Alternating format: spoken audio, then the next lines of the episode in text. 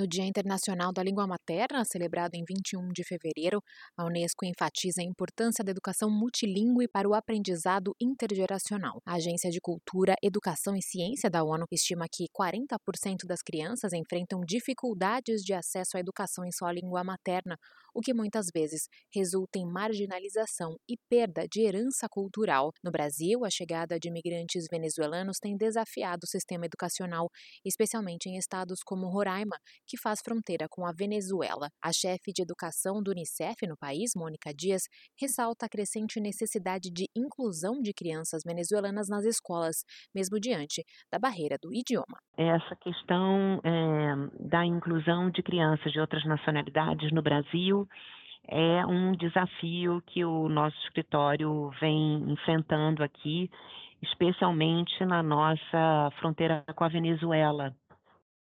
E a gente vem exatamente nesse momento, desde o ano passado, é, dialogando bastante, especialmente com a Secretaria Municipal de Educação de Boa Vista, sobre é, como é possível a gente desenvolver uma escola bilíngue, porque o que, que a gente observa?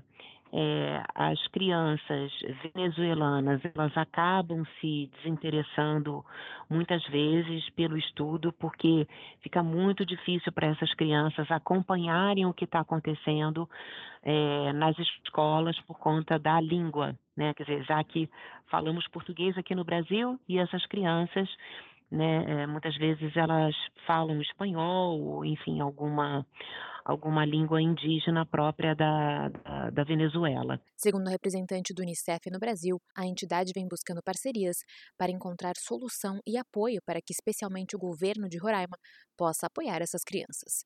Dados citados por Mônica Dias apontam que cerca de 300 a 700 pessoas cruzam a fronteira no estado de Roraima por dia. Boa parte delas tem a intenção de ficar no Brasil. Assim, é necessário garantir o acesso à educação e um passo fundamental é ter a documentação necessária. É, já teve um projeto muito interessante com a IEM, chamado Passaporte para Educação, onde a gente dá um apoio às famílias, um material do ponto de vista de documentação, como é que essas crianças, ao chegarem no seu estado é, de destino, como é que elas podem buscar e fazer a matrícula, que isso é uma coisa que a legislação brasileira garante. Né? Esse é um ponto.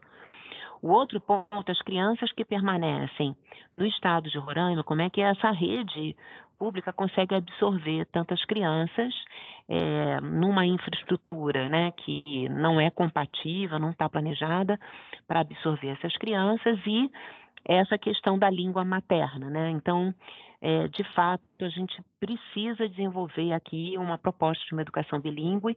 A Unesco define língua materna como o idioma aprendido primeiro, com o qual a pessoa se identifica e se comunica melhor. O ensino nesse idioma é crucial para uma educação equitativa e para alcançar os Objetivos de Desenvolvimento Sustentável. Da ONU News em Nova York, Mayra Lopes.